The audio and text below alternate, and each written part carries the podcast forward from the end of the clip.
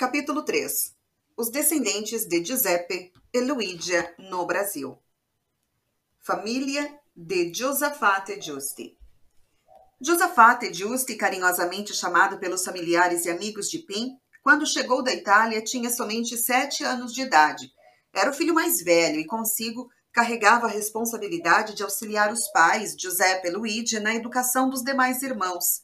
Junto da família, instalou-se na linha Jacinto, na colônia Dona Isabel, no Rio Grande do Sul. Foi crescendo e ajudando a família na lavoura, sempre com bastante esforço e respeito a todos. Aos 19 anos de idade, foi constituir família com Giacinta Ziero, uma italiana natural de Piombino Dese, na província de Pádua, no, também norte-italiano, nascida em 11 de dezembro de 1878, mulher cuja família também viera buscar alento em terras brasileiras.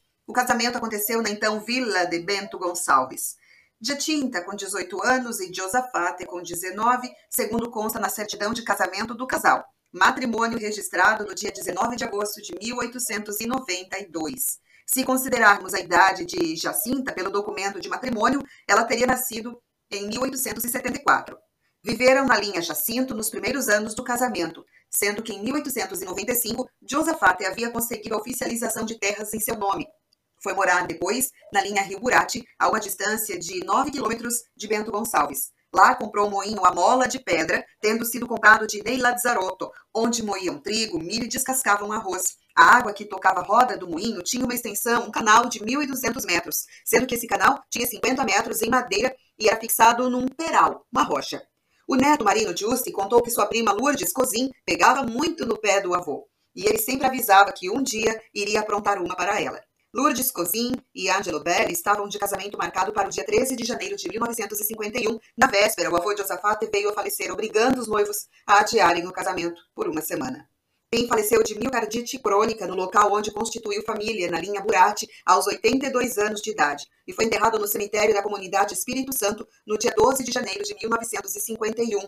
Já dona Jacinta faleceu numa sexta-feira santa, aos 14 de abril de 1933, aos 59 anos. Ela tinha problemas de reumatismo e ficou muito tempo enferma, de cama, até sofrer um infarte e falecer.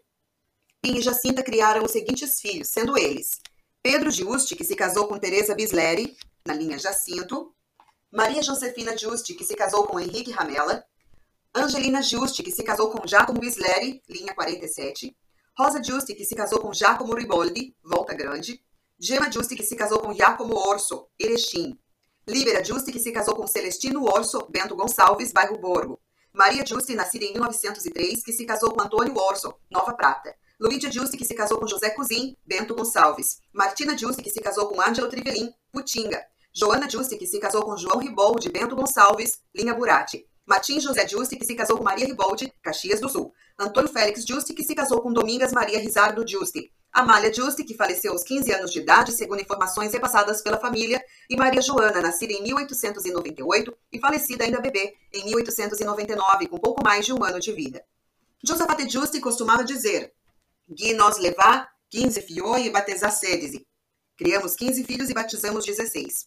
Percebe-se também que Angelina, Rosa e Gemma casaram-se com três homens cujo nome era Giacomo, enquanto Gemma, Libra e Maria tinham maridos cujos sobrenomes eram Orso. Por isso falava-se muito na família em três Giacomi e tre Orsi. No livro escrito pelos descendentes de Antônio Félix e Domingas Isardo Giusti, consta a informação de que Josafata e Jacinta tiveram ainda uma filha de nome Amália, qual veio a falecer aos 15 anos de idade. Com o passar dos anos, os filhos iam ajudando na lavoura e cuidando os irmãos uns dos outros. Quem administrava o moinho era o filho Antônio Félix Juste, sendo ali onde Antônio criou seus filhos. Em 1969, as atividades do moinho foram encerradas, sendo este desmanchado e as peças comercializadas. No período em que o moinho funcionava, era muito utilizado pela linha 40, quinta seção do Rio das Antas, Montes Claros, Tuiuti, São Valentim, Borgo, Linha Salgado e Barracão. Ao término das atividades, a família transferiu-se para a cidade de Bento Gonçalves e as terras onde ficava o moinho foram vendidas para a família Rizardo. Na linha Jacinto, Josafate tinha três colônias de terra. No entanto, por ser pouco produtiva, resolveu vender uma colônia e mudar-se para a linha Murati, onde construiu o moinho, morando com o filho Antônio. Os outros dois filhos, Pedro e Martim, permaneceram na linha Jacinto. Posteriormente, Martim foi morar em Caxias do Sul. Pedro Giusti dos demais filhos de Josafate, temos que Pedro, nascido em 22 de janeiro de 1893, na cidade de Bento Gonçalves, Rio Grande do Sul, casou-se com Teresa Bisleri, filha de João, e Madalena Bisleri, na data de 18 de abril de 1953, às 10 horas da manhã, na igreja de Santa Cruz, sob as bênçãos do padre Nazareno. A festa se estendeu até a tarde num churrasco na casa da família Poça. Pedro e Lívia tiveram os filhos Aurora, nascida em 1917, falecida em 16 de junho de 2013, Avelino, de 1917 a 20 de novembro de 2010, Narcisa, 1919 a 12 de novembro de 1994, Amália, 1922 a 2 de julho de 1997, Alderico, de 1925 a 4 de julho de 2016, Maria, 1929 a 29 de março de 2004, Lívia, 6 de março de 1931, Carmelinda, de 1932 a 30 de abril de 2007. Pedro faleceu em 24 de março de 1972, aos 79 anos de idade, deixando sua amada Teresa, a qual veio a falecer em 20 de agosto de 1980. A casa de Pedro e Teresa possuía quatro andares. Embaixo era o porão com pipa, salame e queijo, todo feito de pedra. Depois havia o salão enorme com dois quartos para guardar e secar trigo. No outro, havia uma sala grande com dois quartos para ferramentas de uso e pelegos, arreios bonitos, etc. E por último, o sobrado para guardar a produção e secagem de nozes e amendoim, por exemplo. A cozinha era separada da casa principal, como era comum nas casas dos colonos italianos. Havia certo temor de pegar fogo na casa. Havia uma sala grande para jantar e cozinha. Embaixo, um porão onde ficava a lenha do fogão a lenha. Nesta época não existia patente para fazer as necessidades fisiológicas, então usava-se a estrebaria dos animais. Já existia fogão que ficava quase o dia todo aceso. O fogareiro era muito usado naquele tempo. A roupa de cama era caprichada, com colchões de palha de milho e lençóis brancos, cobertas com algodão dentro feito à mão. Como esquentava aquilo! Tudo se aprendeu a fazer em casa, desde a touca de bebê a qualquer coisa, como aprender a cozinhar e a costurar. Desde pequenos, os filhos iam para a roça trabalhar, cuidar da horta, ajudar com as tarefas domésticas. A terra valia muito pouco naquele tempo. No entanto, as roupas e a máquina de costura valiam muito, o que foi usado como dote na época de Lívia. A quinta filha de Pedro e Teresa foi Lívia Gemma, nascida em 6 de março de 1931, na linha Jacinto, ela se casou com Nilo Posse, tiveram os filhos Ademir José, nascido em 16 de março de 54 e falecido aos 26 anos na data de 10 de janeiro de 1980. Deixou um filho e hoje estaria com três netos. Wilson, nascido em 1 de janeiro de 1956, tem dois filhos, Lucas e Gabrielen, além de uma neta chamada Talita. Ayrton, nascido em 3 de maio de 1959, tem um filho chamado Arthur. Maria de Lourdes Poça Gianni, nascida em 31 de outubro de 65, possui duas filhas, Júlia e Jordana. Vânio, nascido em 2 de julho de 64, cujo apelido é Smantegon. Fátima Regina Craquelin, nascida em 24 de agosto de 69, tem dois filhos, Santiago e Juan. Maria Giuseppina Giusti.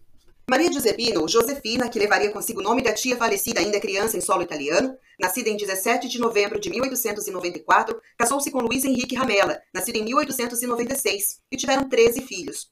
Carlos Alberto, Luiz Alpina, Malha Maria, Lindovino Antônio, Ilza Dires, Fiorello José, Zenaide Leondina, Genória Valentina, Delmina Maria, Adolfo Filomeno, Dorvalina Rosa, André Antônio, Luiz Salvador. Josepina viveria até o ano de 1935, aos 41 anos de idade. O filho primogênito do casal, Josepina e Luiz Henrique, foi Carlos Alberto Delico Ramela, nascido em 1916. O segundo filho foi uma menina, Luísa Alpina Ramela. Após, vieram os filhos Lindovino Antônio José, 1919, Amália Maria Tereza, 31 de julho de 1920, nascida na linha Jansen, cidade de Farroupilha. Ilza Dilis Petronila, nascida em 1922, Fiorello José Gaspar, nascida em 1923, Zenaide Leondina, 1925, Genória Valentina Maria, 1926, Adolfo Filomeno Gaspar, em 29, André Antônio Valentino, em 31, Dorvalina Rosa Teresa, em 32 e, por último, Caçula Luiz Salvador, em 1933. Delmina conta que o avô de Josafate era também o seu padrinho de batismo. Ela também recorda que tinha 11 meses de vida quando aconteceu seu batismo, uma vez que outro irmão estava para nascer. Ela lembra ainda que foi a cavalo visitar o nono Josafate quando este, quando este estava enfermo. Delmina nasceu na cidade de Farroupilha, no Rio Grande do Sul, no dia 14 de abril de 1928. Ela hoje é viúva e foi casada com o agricultor Adelino Tumeleiro, nascido em 18 de fevereiro de 1931. Tiveram dois filhos, Nelson, nascido em 28 de setembro de 1957, Celso, nascido em 25 de dezembro de 1961. Nelson é casado com Loreci Baldo Tumeleiro, nascida em 18 de novembro de 1959, e o casal tem duas filhas, Neuci e Beatriz. A primeira, nascida em 23 de dezembro de 82, trabalha atualmente como gerente de uma malharia e é casada com Adair Somense. Possui uma filha chamada Isadora, nascida em 5 de maio de 2017. A segunda, Beatriz, nasceu em 10 de agosto de 85, também é gerente de malharia, casada com Franci Varaschini, e o casal possui uma filha chamada Érica. Celso Tumeleiro, nascido em 25 de dezembro de 1961, também vive da agricultura e é casado com Carmen. Eles têm dois filhos: Sandro, nascido em 11 de março de 85 e casado com Clélia Monteiro, sendo que deste matrimônio nasceu uma menina. Rafael, casado com Ana Samacol, também com uma filha, esta nascida em 21 de novembro de 2018. Ambos os filhos de Celso e Carmen deram continuidade à profissão de agricultor dos antepassados. Angelina Giusti. Angelina Giusti nasceu em 26 de maio de 1899 na cidade de Bento Gonçalves e casou-se com Giacomo Bisleri, nascido em 1893 e falecido em 1969. Angelina Giusti e Giacomo Bisleri tiveram cinco filhos: Josepina, Armando, Leonilda, Judite, Hortenila Inês e Ângelo André. Ângelo André Bisleri tem quatro filhos: José Bisleri, Alcides Bisleri, Mário Bisleri e Wilson Bisleri. Rosa Carmelina Giusti. Rosa Carmelina casou-se com Giacomo Riboldi e tiveram dois filhos, Jaci Anunciata Riboldi, que está com 84 anos, e João Riboldi, que completou 83 anos em janeiro de 2021. João Riboldi reside em Guaramirim, em Santa Catarina, tem uma filha que reside na cidade catarinense de Joinville, e Andra Riboldi, e uma neta chamada Tassiane Riboldi.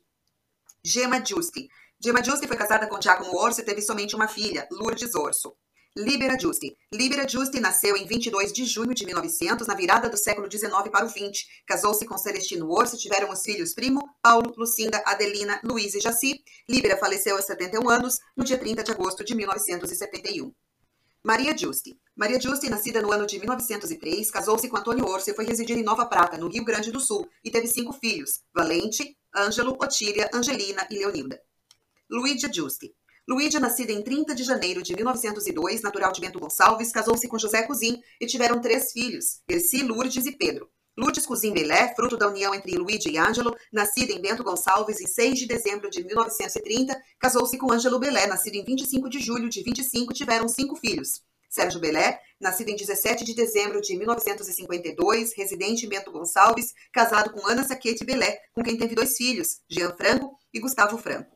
Iraci Belé se casou com Clair Scalco e tiveram três filhas, Cristiane e as gêmeas Paulo e Bruna. César, casado com Adriana, Sueli, casada e com os filhos Carolina e Luca, Fabiano, casado com Nayara, com quem tem os filhos Marina e Rafael. Martina Giusti.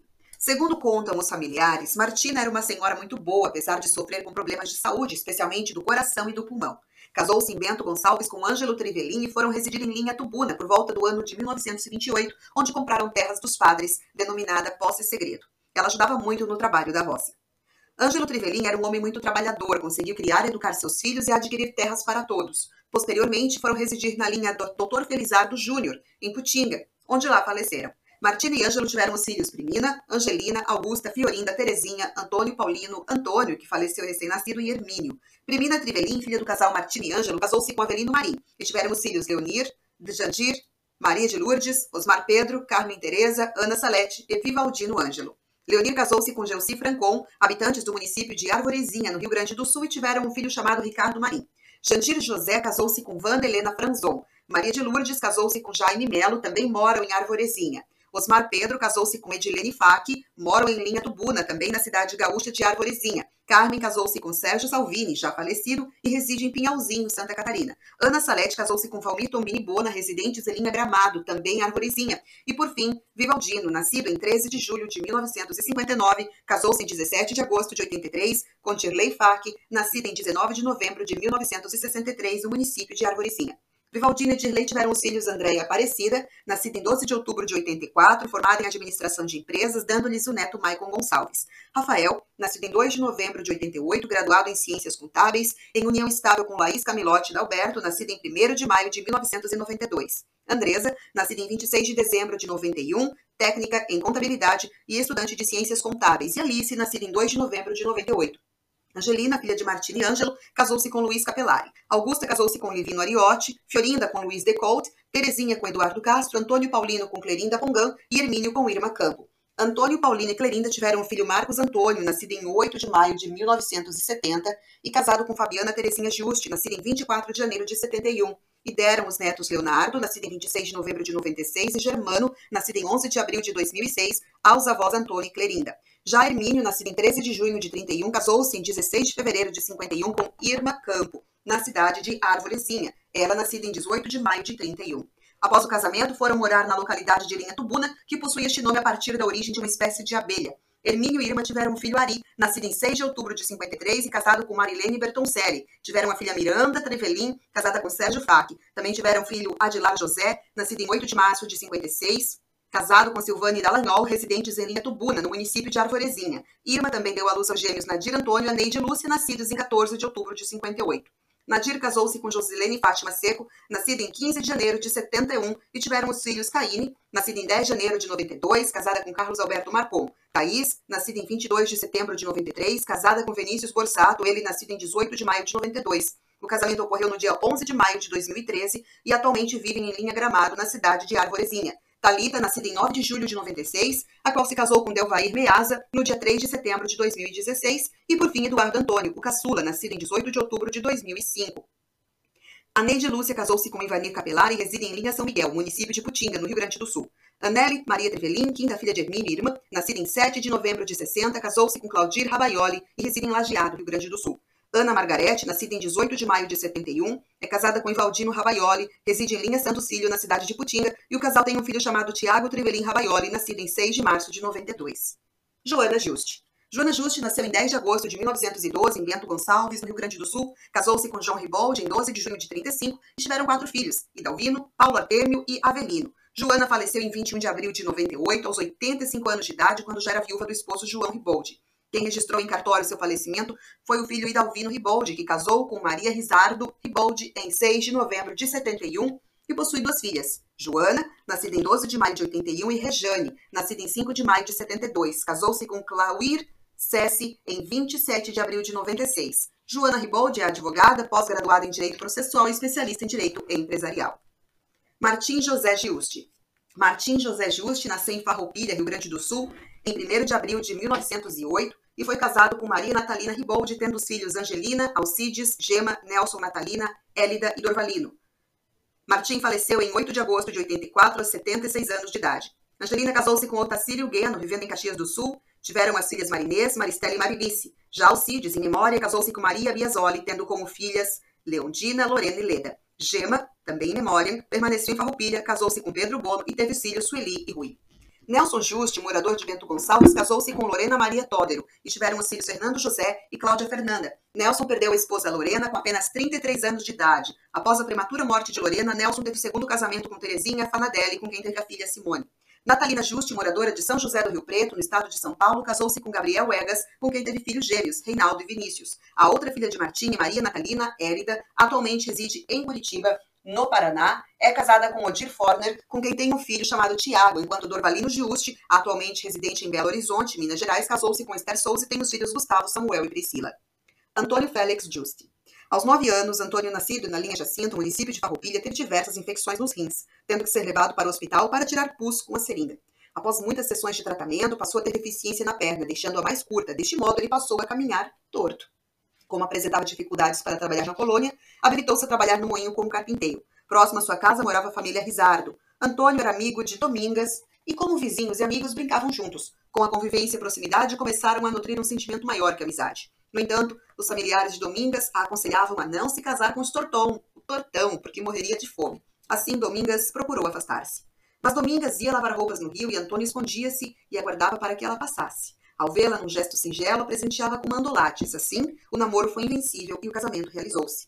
Domingas Maria Risato Juste nasceu em 2 de julho de 1917 na linha Burati, em Bento Gonçalves. Seu apelido era Nineta, filha de Francisco Rizardo, cujo apelido era Kiki, e Marina Comarela Rizardo. Marina recebeu esse nome pois havia nascido no navio, no mar, durante a viagem de imigração da Itália para o Brasil, assim como havia ocorrido com diversas famílias naquele período migratório em alto mar.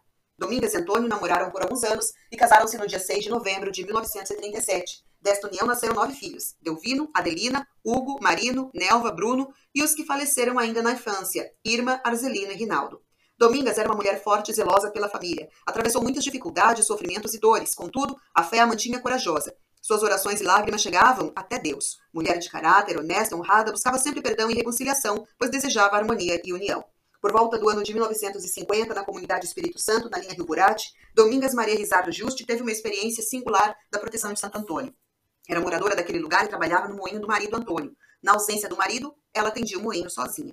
Um dia, às 11 da manhã, Domingas, grávida no segundo mês de gestação, foi atender o moinho Em dado momento, caiu a correia mestra do volante de um metro e meio de altura que estava à distância de 30 centímetros do muro do moinho.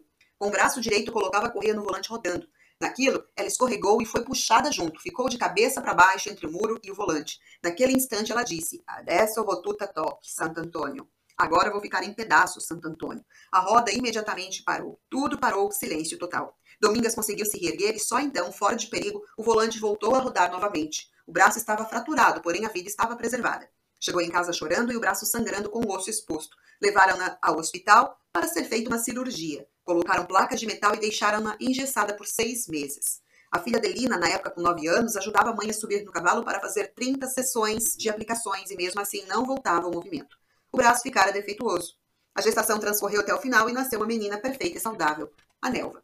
Como grande devota de Santo Antônio, Domingas costumava rezar o Cipere para todos que lhe pedissem a fim de achar objetos perdidos. Ela faleceu com 89 anos em 24 de dezembro de 2006. Em vida, tinha prazer em contar a todos a história do milagre e sempre falava em Santo Antônio com muita devoção. Ela costumava sempre dizer que é necessário ter fé, pois Deus nunca nos abandona. Domingas é a avó materna do padre Romiro Comparim, o qual costumava conversar com ela, relatando fatos e relembrando acontecimentos. Ti ricordi quella volta? Eh, quanto tribular. Adesso sì, fin pecca morir. Guarda come è bella nostra famiglia, i fioi ben collocati, i neti e bisnetti, che Dio a tutti benedice. O casal Antônio e Domingas costumavam usar muitos provérbios, como bem lembra a família. Mai estar la strada vecchia per la nuova. Jamais deixar a estrada velha pela nova, quando alguém ficava em dúvida a respeito de tomar alguma decisão ou aventurar-se em algo. Antônio sempre tinha esse provérbio na ponta da língua. Garibaldi Barbosa, il quate la raposa. Garibaldi Barbosa, o quati, preguiçoso, e a raposa, o fingido. Tutti gruppi arriva al peteno. Tanto Antônio quanto Domingas utilizavam muito esse provérbio para expressar que um dia tudo vem à tona. Il badilga catala merda. Antônio costumava falar esse provérbio toda vez que duas pessoas com a mesma índole namoravam ou iriam se casar. Esse provérbio é equivalente aos iguais se juntam. Insieme con il orso se impara a urlar. Junto com o urso se aprende a rugir, sempre que Antônio queria justificar o comportamento bom ou ruim de alguém, tendo em vista as companhias da pessoa em questão, este era o provérbio utilizado. Sobre as memórias da família constituída por Antônio Domingas, Delvino Juste, o filho mais velho do casal, conta que em 1947 o pai queria que ele fosse para o seminário para se tornar padre contra a vontade de Delvino, até que este conseguiu fazer com que o pai mudasse de ideia. Não foi para o seminário, mas teve que trabalhar com o pai, o que também não funcionou muito bem, visto que as ideias não batiam. Delvino pensava de um modo, já Antônio pensava de maneira totalmente diversa. Em 1955, Antônio Félix comprou uma máquina de fazer bigoli, que é um tipo de massa, para Delvino lhe ajudar. Funcionou somente por seis meses. Depois disso, foram plantar barreira. A ideia também não perdurou, até que em meados de 1956, Delvino foi trabalhar em construção de casas, começando com uma na comunidade de Linha Brasil, em Pinto Bandeira. A partir de então, e com a aprovação do trabalho pela comunidade, Delvino deu sequência à atividade até conhecer uma bela moça, isso ainda em 56, chamada Inês Joana Beluso. Namoraram durante cinco anos e em 61 casaram-se e ficaram morando na linha Burati. Delvino e Inês tiveram três filhos, Fidelis, Francisca e Flávio. Em 69, mudaram-se para a cidade de Bento Gonçalves, onde até hoje residem. Fidelis casou-se com Laura Cavalé, tiveram a filha Luísa. Francisca casou-se com João Carlos Tramontina, tiveram os filhos Gabriel e Rafael. E Flávio, casado com Silvana, tiveram os filhos Antônio e Carolina. Delvino, no livro dedicado a Antônio Félix e a Domingas, narra uma parte triste de sua vida. Conta ele.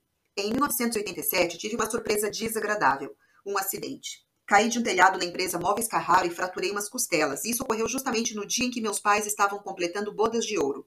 A minha mãe, não escondendo a preocupação, me disse: Nunca tive um prazer na vida. Quando completei 25 anos de casada, tive duas cirurgias e nos 50 anos quase perco o filho mais velho. Eu tenho muita lembrança da minha irmãzinha Irma, que se queimou na porta do fogão a lenha e acabou falecendo. Lá no Burate, ela costumava me dizer: Vino, eu vou morrer, me dá água que estou com sede. Na época do acidente, com fogo, a Irma, que tinha cinco anos de idade, estava acendendo o fogão a lenha, pois era inverno. Ela se sentava ao lado do fogão e acendia fósforos para fazer o fogo. A mãe tentava esconder os fósforos, mas a Irma sempre os achava. Sem querer, pegou fogo a roupa que ela vestia. Ela tinha uma calça de lã que pegou fogo logo. Quando ela viu as chamas, saiu correndo pela porta chamar a mãe. A mãe tinha ido até a horta pegar almeirão, radite, para janta. A Nelva, tinha o Bruno de seis meses no colo e abriu a porta para ela, mas correndo o fogo se espalhava mais. A mãe veio de encontro da Irma, apagou o fogo, mas mesmo assim ficou bastante queimada. A Irma falava para levá-la a passear, então ela foi levada para o hospital e falava para a mãe: Mama, não está pianger. Mamãe, não chore. Lá no hospital ela pedia seguidamente pelo pai, até que por volta das 23 horas, quando o pai chegou, a mãe disse: Irma, o pai chegou. Nesse momento, a Irma deu um sorriso e faleceu. Com muita emoção, Delvina escreveu essas belas, mas difíceis palavras, recordando-se dos dias em que sua irmãzinha ainda estava fisicamente entre a família. Foi triste, mas a fé e a união sempre foram elementos presentes na vida dos Giusti. Adelina Giusti, uma das filhas mulheres do casal Antônio e Domingas, nasceu em 5 de janeiro de 1940. Ela conta que houve certa vez um surto de varicela na família e somente a mãe Domingas não adoeceu, pois dizia que deveria cuidar da família. Adelina ainda narra outros fatos com a convivência familiar. Certa vez entrou um sapo dentro do quarto e foi embaixo da cama. Foi uma luta tirar o dito sapo de lá. Usamos até a bengala do nono para tirá-lo. Isso aconteceu porque entre a casa e a cozinha tinha uma separação de seis metros de distância. A porta permanecia aberta e só fechávamos por dentro com uma tranca quando todos tivessem entrado para dormir. Quantas vezes a mãe fazia polenta conça? Era assim, cortava escarlone, cebolinha verde, bem fina e fritava com banha. Depois fazia polenta. Cortava a polenta em fatias e colocava numa bacia umas fatias de polenta, um pouco de molho de escarlone e um pouco de queijo ralado. Que bom que era! Às vezes a mãe dizia para o pai: Não sei o que vou fazer de comida hoje. O pai respondia: Faz uma polenta que eu vou pescar um pouco de lambari. E assim era feito. Não tinha fartura como hoje. Não tinha outra escolha. Era difícil para a mãe. Muitas vezes ela chorava, mas eu e minha mãe estávamos ou éramos muito amigas. Eu nunca escondi nada dela e ela me queria muito bem. Para fazer a primeira comunhão, fazíamos a semana inteira de catecismo. Assim, fiquei uma semana na casa da tia Líbera Orso, no Borgo. Ficava mais perto da igreja Santo Antônio e eu ia junto com os primos Luiz e Jaci. Como eles eram maiores e eu só tinha seis anos, eles corriam e eu tirava o chinelo e corria também para acompanhá-los. Certo dia, deixei o chinelo atrás de uma coluna da igreja para quando retornasse para as aulas de catecismo à tarde. Minha tia disse: se te roubam. Quando voltei para buscar o chinelo, ele ainda estava lá. Fiquei contente. Eu gostava de ir à missa na igreja Santo Antônio. Muitas vezes eu ia a cavalo às vezes nos reuníamos entre amigas e amigos e íamos a pé de madrugada. Às vezes chegávamos lá ainda escuro. A distância da nossa casa até a igreja era de 9 quilômetros. Nós íamos e voltávamos a pé contentes. Mas bom mesmo era ir com a nona Marina a cavalo para a missa. Depois da missa, íamos ao Hotel Zanoni para tomar uma sopa de pão d'água e depois retornávamos para casa. Quando eu tinha 13 anos, eu ia a cavalo para Bento vender as coisas que produzíamos na colônia. Um dia, a mãe me mandou comprar um metro de tecido para fazer um vestidinho para Irma. Gostei tanto do tecido que de vez em quando eu abri o pacote para dar uma olhada. O tecido era cheio de florezinhas azuis. No caminho, parei para tomar água na fonte do Antônio Rizzi. Quando cheguei em casa, não tinha mais o tecido. Fiquei triste. Era a primeira vez que eu tinha feito uma compra. O que eu iria fazer? Arrumei umas batatas, verduras, frutas e no dia seguinte fui novamente para o centro vender, mas sempre pensando em encontrar o tecido. Quando cheguei perto da fonte de água, lá estava ele, estendido. Fiquei muito feliz, pois não foi preciso comprar outro corte. Adelina casou-se com Benjamin Compari na data de 29 de setembro de 62, na paróquia Santo Antônio em Bento Gonçalves, Rio Grande do Sul, com a celebração do matrimônio realizada pelos padres Francisco Andoghini e Renato Ariotti. Tiveram os filhos Volmir e Marlene, a qual casou-se com Wilton Rodrigues, e tiveram os filhos Isabel, cuja filha se chama Maria Antônia e Gabriel. Em 29 de setembro de 88, o casal Adeline e Benjamin celebraram boda de prata com toda a família. As bodas de ouro ocorreram no ano de 2013, com uma cerimônia realizada no Santuário de Nossa Senhora do Caravaggio, em Farroupilha, com missa celebrada pelo filho, padre Volmir Comparim, e com a presença de mais 15 sacerdotes e convidados, conforme as imagens das páginas 144 e 145 recordam. O outro filho de Antônio e Domingas, Hugo Juste, também traz algumas de suas memórias junto à família. Narra Hugo. Adelina, Lourdes, Cozinha e eu íamos levar as vacas para pastar ao redor da igreja e do cemitério. Nessa área havia uma pilha de tijolos para a construção da nova igreja. Eu resolvi subir para brincar e foi assim que a pilha de tijolos caiu e eu caí junto. Machuquei a cabeça, fui levado para casa e assim cheguei, minha mãe ficou muito brava comigo. Os trabalhadores que construíram a igreja eram de Pinto Bandeira. Eles faziam as refeições e pousavam lá em casa. Como o nono Josefate gostava muito de brincar, ele inventava apelidos para os pedreiros. Com isso, criou uma historinha e ensinou-me a recitá-la para os pedreiros. Prima il prete, secondo Baquica, terzo Nicola, quarto il porcel Tony Marola. Eles não gostaram muito do versinho, mas levaram na brincadeira. Meu pai, Antônio Félix Juste, também trabalhou na construção da igreja. Ele fez o teto da igreja, de madeira. Eu subia no andaime juntamente com meu pai e acompanhava tudo. Eu achava interessante o final dos gomos do forro, que eram em formato de triângulo. Sempre que entro na igreja, não esqueço de observar bem aqueles detalhes. Recordo também que mais tarde Francisco Conte e Antônio Juste fizeram a oferta de duas santas para capela, Santa Lúcia e Santa Catarina. Os pedestais dessas duas santas foram feitos de madeira nobre e torneados por Antônio Juste. Estes pedestais ainda se encontram nas paredes da Capela Divino Espírito Santo, na linha Burati. O relacionamento com o nono Josefate também é lembrado com carinho por Hugo. Eu sempre estava junto do nono Josefate. Quando ele queria um copo de vinho e oferecer para os que vinham no moinho, ele pedia para eu pegar meia garrafa de vinho no porão. Eu acompanhava o nono em tudo, por isso no final da semana eu ganhava 500 réis para comprar uma gasosa, bala ou tijolinhas, que eram os torrões de bala de banana.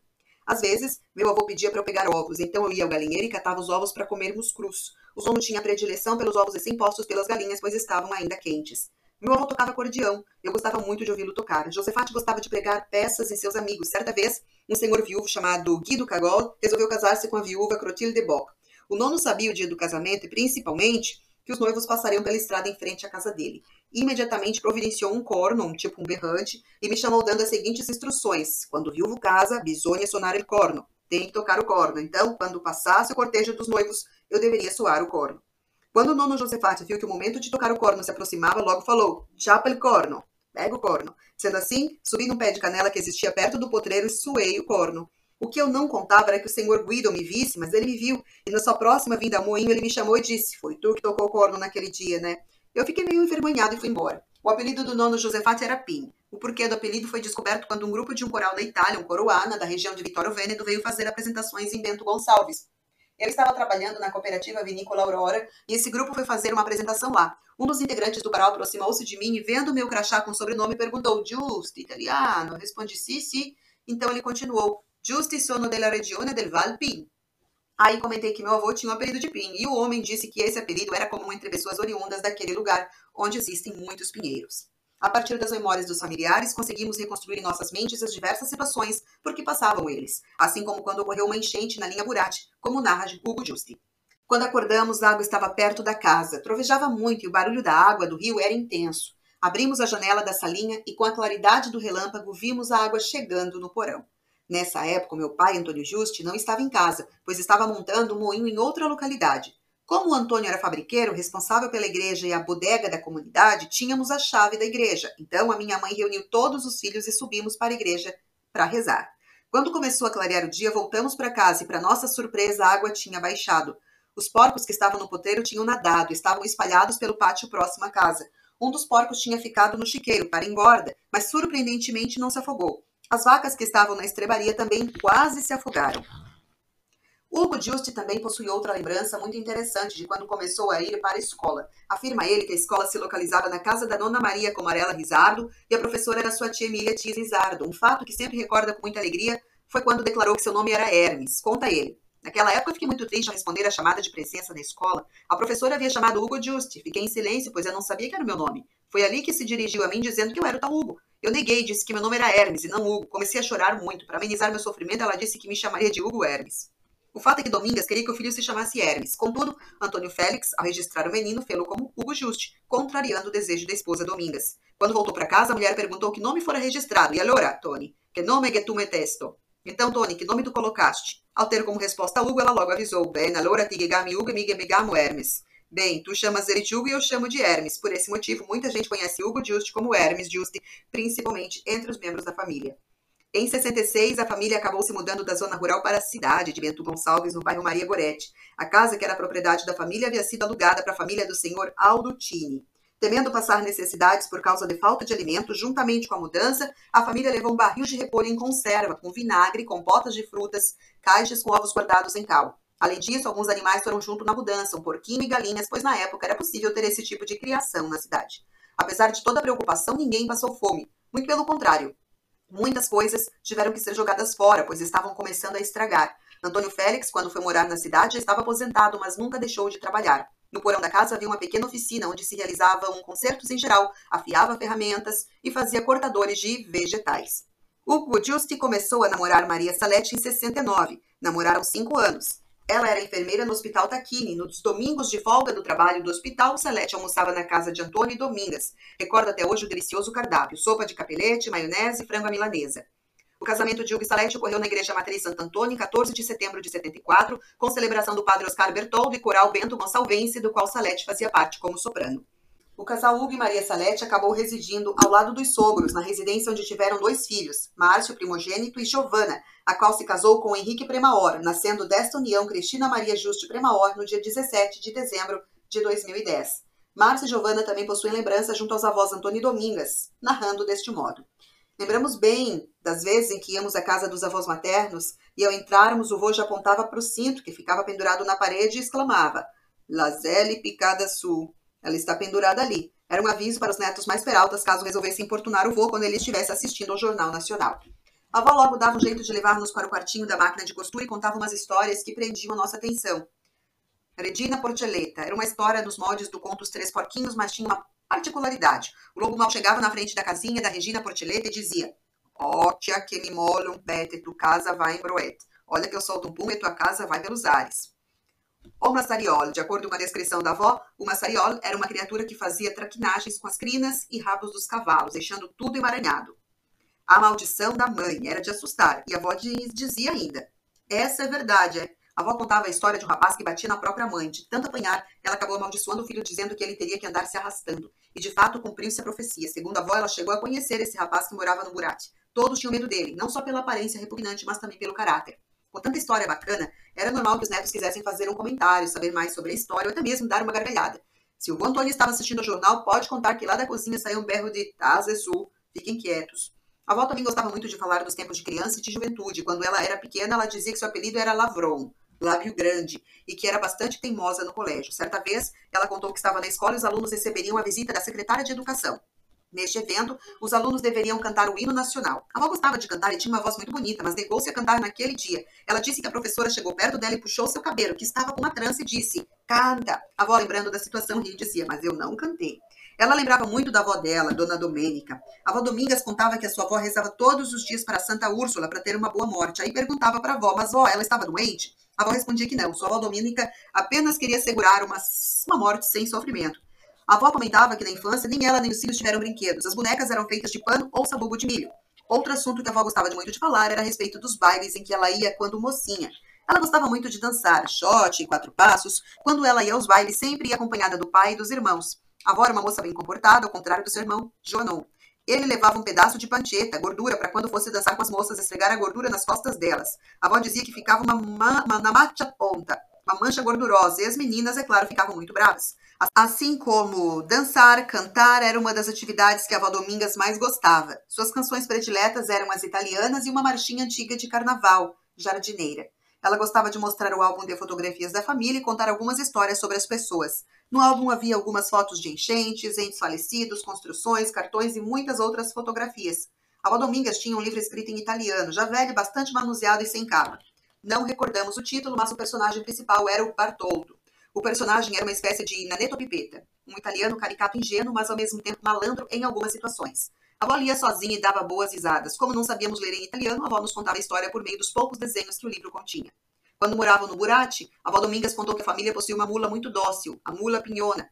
A mula tinha esse nome porque sua pelagem era cor pinhão. A mula pinhona era muito mansinha, exceto quando alguém que a montasse resolvesse abrir o guarda-chuva na sua garupa. Se isso acontecesse, a mula saía em disparada. Certa vez, saindo em disparada, a mula se perdeu. No final da tarde, um vizinho a encontrou em cima de um morro e avisou a família do vô Antônio onde estava a pinhona. Além das histórias, a avó costumava recitar algumas parlendas ao brincar conosco. Uma parlenda que recordamos é Pim, pinim, naranzim, vinti, capa, capa, mia, tu, sui, pie, tira, via. A avó e o vô gostavam muito de jogar cartas. O vô jogava vários tipos de jogos, pife, burro, escova, bisca. Aliás, o vô jogava muito bem e por vezes sabia até as cartas que tínhamos nas mãos. A avó tinha predileção pelo jogo do burro, jogado com baralho espanhol. As vizinhas e amigas da avó Domingas reuniam-se algumas noites para jogar bisca. A avó não sabia jogar, mas gostava de ficar observando as amigas jogarem. De vez em quando assistíamos a novela, tarde ou à noite. A novela favorita da avó era Topázio, uma novela mexicana passada no SBT. Era a história de uma moça cega que voltava a enxergar e viver feliz com seu amor no final. As outras novelas eram abominadas pela avó, pois o conteúdo delas era um tanto pornográfico para o gosto dela. Quando não havia opção de programa na TV, o jeito era colocar na novela da Rede Globo, e durante a exibição da novela era comum ouvirmos da avó bruta e porque, porcos feios por causa das cenas de beijo e outras mais picantes também. Nos finais de semana, pela parte da manhã, o vô e a avó estavam sempre com o rádio ligado na estação Bento, pois havia um programa chamado Frotto le Buzie, irradiado em língua italiana. Márcio lembra que a única coisa que provocava irritação na Giovanna, sua irmã, era o fato de a nona Dominga chamá-la de putelota, pois ela não entendia o real sentido da expressão em dialeto italiano. Putelota queria dizer menina. Retrucando a nona, Giovanna falava, eu não sou putelota. Sempre era motivo de boas risadas na família. Outra situação que os irmãos netos de Antônio Domingas recordam eram as refeições. Contam eles. Uma característica que lembramos muito a respeito da avó era o fato de ela sempre oferecer algo para comermos quando estávamos em sua casa. Ela sempre falava, mania, proa, chapa um pouquinho, pega um pouquinho. E quando aceitávamos o primeiro bocado, ela vinha com repeteco, chapa nantro, pega um outro, maia se devole, como coma se você tem vontade. E ela oferecia de tudo, biscoito, grosso, alibala, bombom, café com graspa, pão, salame, enfim, o que tivesse. Algumas vezes nós íamos visitar a avó à tarde, ela então preparava o café. Aliás, a avó adorava um café preto bem doce. e para acompanhar o café tinha que ter pão e biscoito. Então nós esperávamos o padeiro chegar da Kombi, cor branca, sim, olha só a comodidade. O padeiro chegava no bairro pela rua Amazonas e vinha buzinando para valer e chamar a clientela. Juntamente com a avó Domingas, corríamos para a rua e entrávamos na fila da Kombi que parava quase em frente à casa da senhora Lúcia Gracelli. A avó sempre comprava um pacote de biscoito colonial e pão. No inverno, o café preto da avó vinha incrementado com graspa. E se uma visita aparecesse para qualquer hora, a avó sempre tinha na geladeira cachaçinha doce feita por ela para oferecer. Quando ela vinha visitar nossa família, sabíamos que a avó não gostava de pipoca e de coco ralado. Ela dizia que era ruim para limpar a prótese dentária. Mas ela gostava muito de bolo, bala de banana, balas em geral, na verdade, refrigerante e sobremesas à base de creme. Aliás, a avó sabia fazer um chico balanceado muito bom. Tanto o vô como a avó gostavam muito de preparar as geleias, uva, figo, pêssego, marmelo, maçã, compotas de pêssego, conservas de vagem, pimentão, pepino, repolho, suco de uva e vinho doce. O vô e a avó tinham alguns hábitos alimentares interessantes. De manhã, a avó preparava a scudella, uma vasilha com pão, biscoito, leite, açúcar e café. Ela fazia uma espécie de mingau e comia no café da manhã. O vô gostava de sopa fria. Como a forma de recordar e homenagear uma receita de família, trazemos a seguir a receita especial da avó Domingas, o Chico Balanceado. Receita de família Chico Balanceado da avó Domingas. Ingredientes: 1 litro de leite, 3 ovos, 4 colheres de açúcar, 2 colheres de sopa de amido de milho. Modo de fazer. Faça um caramelo com água e açúcar e espalhe num prato refratário e reserve. Prepare o creme levando ao fogo o leite, as gemas, o açúcar e o amido de milho. Quando o creme estiver fervendo, retire do fogo e deixe esfriar um pouco. Bata as claras em neve com um pouco de açúcar, duas colheres de açúcar para cada clara. Despeje o creme no refratário e por cima do creme as claras em neve. Leve ao forno por 20 minutos ou até que as claras fiquem douradas. Outra lembrança que Márcio e Giovanna têm sobre os avós é o gosto pela pesca que o nono possuía. Os netos também se lembram do hábito de lavar os pés antes de dormir que a avó Domingas tinha, pois dizia que era relaxante. O vô Antônio sempre tinha por perto uma caixinha feita de osso para o rapé e a brítola, canivete curvado. Quando ele tinha alguma dor nas costas, usava emplastro poroso sabiá. Já para dor de garganta, sempre tinha um frasco de gurgol na prateleira. Outro filho de Antônio Domingas era Bruno Giusti, técnico em contabilidade, nascido em 24 de dezembro de 54 em Bento Gonçalves. Conta ele. Dos tempos de infância que eu me lembro, passava a maior parte do tempo com a mãe, pois meu pai trabalhava de carpinteiro, construindo casas, e muitas vezes, no fim de semana, não retornava para casa. Bem antes de ir para a aula, meu serviço era recolher gravetos e palha de milho para acender o fogo, rachar lenha e deixar a caixa sempre cheia, recolher ovos, ajudar a mãe e fazer pasto para os animais. Em época de safra de uva, estava escalado para levar o lanche para o Delvino, que trabalhava na cantina, posto de recebimento de uva. Começou a fase da aula na Escola Municipal Luciana de Abreu, sendo a professora Arzelina. Brincar somente aos domingos à tarde com os vizinhos, carrinho de lomba, pescar e tomar banho no rio Burati, era o que tinha. No turno que não ia para a escola, ajudava a sulfatar as parreiras, puxando as mangueiras e na safra da uva colhia carregava as cestas até a carroça. Em junho de 1966, fomos morar na cidade. estudava de manhã e à tarde empalhava garrafões na casa das Zelindas Atera. E quando completei 18 anos, estudava à noite e de dia trabalhava na empresa Móveis Esposa. Em 74, comecei a trabalhar no Banco Banrisul, em Bento Gonçalves, e em 81 solicitei transferência para trabalhar em Porto Alegre. Na saída para a capital, ao me despedir da mãe, ela me disse o seguinte: Nós não temos nada para te ajudar, mas não esquece que eu estarei sempre rezando para que tu vás bem. Bruno casou-se com Rosângela Maria John em 12 de dezembro de 81. O casal teve dois filhos, Tiane John Juste, nascida em 18 de setembro de 84 e casada com Jaime Alessandro Koch dos Santos, e Jean John Juste, nascido em 1 de novembro de 89. Tiane e Alessandro deram o primeiro neto a Bruno e Rosângela, Vicenzo Juste dos Santos. Bruno narra algumas situações. Certa oportunidade, alguém disse ao pai que a coisa estava indo mal para ele em relação aos seus problemas em geral. Sem perder a esperança, respondeu que isso era sorte, pois o dia que mudar seria melhorar. A minha parte nesta fase foi quando a mãe me mandou limpar a estrebaria num sábado de manhã. Sem saber manusear a ferramenta, pois tinha oito anos, sofri uma hérnia inguinal. Segunda-feira, cedo, eu e o pai fomos a cavalo para o hospital onde fui operado. Antônio passava boa parte do tempo trabalhando em construção, na cidade, na praia, instalando moinhos, ramo que conhecia bem, pois tinha um moinho com gerador que fornecia luz para vários vizinhos. Morando na cidade com reflexo do passado nas costas, descansou até os últimos dias. Domingas cuidava da casa, dos filhos, do moinho, dos animais, enfim, de tudo. Mesmo após o acidente, no qual fraturou o braço e por pouco perdeu a vida, não parou de trabalhar. Quando uma nuvem escura surgia no céu, sua preocupação aumentava, pois isso era sinal de chuva. Muita chuva significava enchente, que represava os rios e inundava até próxima casa. Quando decidiram morar na cidade, a mãe, preocupada, começou a guardar mantimentos e lenha, com receio de que não teriam o que comer. Morando no bairro Maria Goretti, desde que saíram do Burati, Antônio e Domingas não descansaram até que os filhos estivessem encaminhados. Enquanto os filhos eram solteiros, morando em casa, a mãe não se tranquilizava enquanto o último não tivesse chegado. Após ter o último filho casado, os pais disseram que a sua missão aqui estava cumprida e queriam descansar. Nelva Juste, também filha de Antônio Domingas, nasceu em 21 de março de 50, casou-se com Valdir Rossi, em memória, na data de 8 de setembro de 79, e tiveram os filhos Otávio e Paulo. O esposo Valdir nasceu em 16 de janeiro de 54 e faleceu em 10 de janeiro de 2012, aos 56 anos de idade. Otávio, primogênito de Nelva e Valdir, nasceu em 20 de janeiro de 82, casou-se com Daiane Pastorello em 24 de janeiro de 2020. Paulo nasceu em 21 de dezembro de 84, é solteiro e dedicou-se à carreira acadêmica, sendo doutor em fisioterapia. A foto a seguir traz Nelva e Valdir ladeados pelos filhos Otávio e Paulo, imagens que estão na publicação impressa nas páginas 157. Marino Giusti casou-se com Ivanir Maria Brandalize e tiveram os filhos Adriano e Aldair Giusti. Ela lembra que o avô Josafate e ele iam a cavalo de Bento Gonçalves até Antagorda.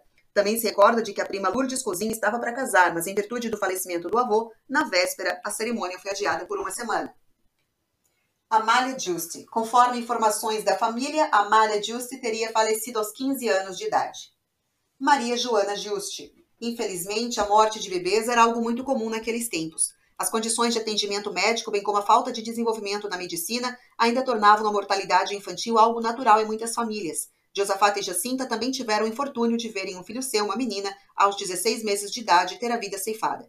Maria Joana veio a óbito em sua residência no dia 4 de agosto de 1899, por volta das 6 horas da manhã. Mesmo sem saber escrever o próprio nome, Josafate, três dias após o ocorrido, foi ele mesmo registrar em cartório essa tristeza em sua vida. Família de Angelo Antonio Giusti Angelo Antônio Giusti nasceu em Cornuda, na província de Treviso, na Itália, no dia 13 de julho de 1876. Veio aos quatro anos de idade com os pais e irmãos para o Brasil, onde viveu até os seus 89 anos de vida. Ele faleceu na cidade de Putinga, na comarca de Encantado, no estado sul-rio-grandense. Sua vida foi junto da esposa Liseta, a Elisa Maria Sordi, nascida em 19 de fevereiro de 1880 Liseta faleceu no dia de seu aniversário de 85 anos. Poucos meses depois, o esposo Ângelo Antônio juntar-se-ia a ela, deixando a família no dia 24 de julho daquele 1965, no município de Antagorda, no Rio Grande do Sul. Ângelo e Liseta tiveram os filhos Luíde, Luiz, Joana, Salute, Aurélia, Eugênia, Maria, João, José, Ana, Josefina, Virgínia e Ângela, dos quais trazemos mais informações a seguir. Também destacamos os documentos de registro de matrimônio de Ângelo Antônio e Liseta na impressão do livro Família Giusti 140 anos no Brasil. Ângelo Antônio foi um italiano de nascimento, mas brasileiro de vivência, já que a maior parte de suas memórias foram construídas no Brasil, visto a pouca idade com que havia chegado às novas terras da família Giusti no estado gaúcho. Luigi Giusti Luigi Giusti nasceu em 1897 e morreria aos 16 anos de idade por afogamento no rio Guaporé. O menino que veio a nascer em 1914 recebeu o nome do irmão falecido, Luiz. Luiz Giusti. Luiz Giusti nasceu em 30 de dezembro de 1914 e foi casado com Palmira Bergamaschi Giusti, nascida em 4 de abril de 1917. Ele faleceu aos 69 anos de idade na data de 26 de março de 1984, enquanto sua esposa viveria até 13 de abril de 1997, partindo aos 80 anos de idade, poucos dias após o seu aniversário. Anair Juste é filha de Luiz e Palmira. Nasceu em 8 de maio de 1939 e casou-se com Pedro Giroto, nascido em 22 de dezembro de 1937, ele já falecido. Anair e Pedro tiveram 10 filhos. Dejanir Giroto, que é casado com Vera Giacomini, tiveram os filhos Daniel e Júlio. Dejanir já é falecido. Tânia Girotto, casada com Neudir Azolini e tiveram quatro filhos. Robson, casado com Kellen Dallabone, Diana, casada com Jackson Casagrande e com dois filhos, Douglas e Camila. Gilvan é o terceiro filho de Luiz Juste. Gilvan é casado com Albertina e tiveram uma filha chamada Ângela. Edmara, a quarta filha, divorciada, tem três filhos: Justina Bruneto, casada com Ricardo Paludo e com dois filhos, Felipe e Luiz Henrique. Gilberto, quinto filho, casado com Cassiane Rebelato, o casal teve dois filhos, Caroline e Stephanie. Paulo César, o sexto filho, casado com Viviane Vescoli e com dois filhos, Jonathan e Jennifer. Evandro, em memória, deixou dois filhos, o Pedro e o Emanuel. A Sandra, a oitava filha, casada com Edgar Checo, tiveram cinco filhos, o Alex, casado com Josimar Oliveira, tem um filho, Alessandro, Gabriel, João Vitor e também o Arthur. O filho de número 9 foi Jocelane, casada com Nelinho Camilotti. O casal teve três filhos, Andressa, Pedro Henrique e Letícia. E o filho de número 10, Leonardo, casado com Bruna Alba e com uma filha, Amanda. Pedro Dorvalino é o segundo filho de Luiz e Palmira, natural de Putinga e nascido em 8 de novembro de 1944. Seguiu a profissão de agricultor, como era de costume na família. Pedro casou-se com Desimira Sense, nascida em 29 de julho de 45, também natural de Putinga, onde viveram suas vidas e constituíram família. O casamento de Pedro e Desimira ocorreu em 2 de setembro de 1967 e tiveram três filhos. Elisete Maria Juste Vieira, viúva, que teve uma filha chamada Letícia, Elisângela Juste e Ismael Giuste, com um filho chamado Pietro Fagundes Giuste. Palmira também deu à luz a outros quatro filhos, Adilis, Carmen, Ademar e Ademir. Adilis, nascida em 13 de fevereiro de 42, casada com Dorvalino Camilotti e ele já falecido. Carmen Juste Camilotti, nascida em 22 de março de 47, casada com Lírio Adelino Camilotti, nascida em 4 de outubro de 44, falecida em 18 de março de 2004, filho de José Camilotti e Rosa Carlesso. Ambos nascidos em Putinga, estado gaúcho. Tiveram cinco filhos: Júlio César, nascido em 7 de março de 70, atualmente casado com Michele de Lima e com dois filhos do primeiro casamento, a Larissa, nascida em 19 de dezembro de 97, casada com Leonardo, com quem teve o filho Victor Gabriel, e Jean, nascido em 19 de maio de 2002. Giovanni, nascido em 25 de julho de 71 e falecido em 28 de janeiro de 2015, possui três filhos do casamento com Silvana Nunes, todos moradores de Governador Valadares, em Minas Gerais: a Blenda, a Bruna e o Bruno. Juliane, nascida em 30 de março de 80, faleceu em 25 de novembro de 2017, deixando dois filhos, Christian e Crislaine, com o esposo Evandro Luiz Toniolo. Giovanni, irmã gêmea de Juliane, com dois filhos do primeiro casamento, Cauê e Cauane, e um terceiro filho chamado Enzo, com o companheiro Vilmar Lodi Ricini. E Juliano, nascido em 75, o qual veio a falecer com dois dias de vida. Ademar, nascido em 4 de outubro de 1953, casado com Terezinha da Lágua, tiveram um filho chamado Luiz Eduardo. Ademar faleceu em 11 de janeiro de 2002. E Ademir José, nascido em 31 de janeiro de 56, casado com Gladys Camilotti, nascido em 16 de agosto de 61. Tiveram um filho, Diego Ademir, faleceu aos 51 anos, no dia 8 de setembro de 2012. Joana Juste dos registros obtidos sobre Joana Juste, sabe-se que ela casou com Natal Fávero, ambos já falecidos em Maravilha, Santa Catarina. Tiveram sete filhos. Deunilda Fávero, falecida em Maravilha. Elmira Fávero reside em Maravilha, nascida em 18 de maio de 1929, casada com Erni Paulo Schleiber, já falecido. Elmira e Erni tiveram dois filhos. Darcy João Schleiber, nascido em 23 de julho de 62, era cabo militar do Corpo de Bombeiros e faleceu em 24 de abril de 2010 e Terezinha Aparecida Schleiber, nascida em 28 de dezembro de 66, reside em Maravilha e está cuidando da mãe e da tia Elisa. Casou-se com Adir Hintzel e tem o filho Alexandre Luiz Hintzel. Ermelinda Fávero, falecida ainda criança em Putinga. Elisa Fávero reside em Maravilha com a irmã Elmira. Dileta Fávero, nascida em 15 de julho de 35, reside atualmente em Palmito, Santa Catarina. Casou-se com Claudino Alessio, nascido em 16 de agosto de 1930, já falecido. Dileta e Claudino tiveram três filhos. Cláudia Alessio, Cládias Alessio e Carmen Alessio. Antônia Fávero Freira, em São Paulo, em memória, e Lourdes Fávero, falecida em Maravilha. Salute Giusti. Nascida em 1912, Salute casou-se com João Ticker, nascido em 1907. Salute veio a falecer em 1984 e João em 57.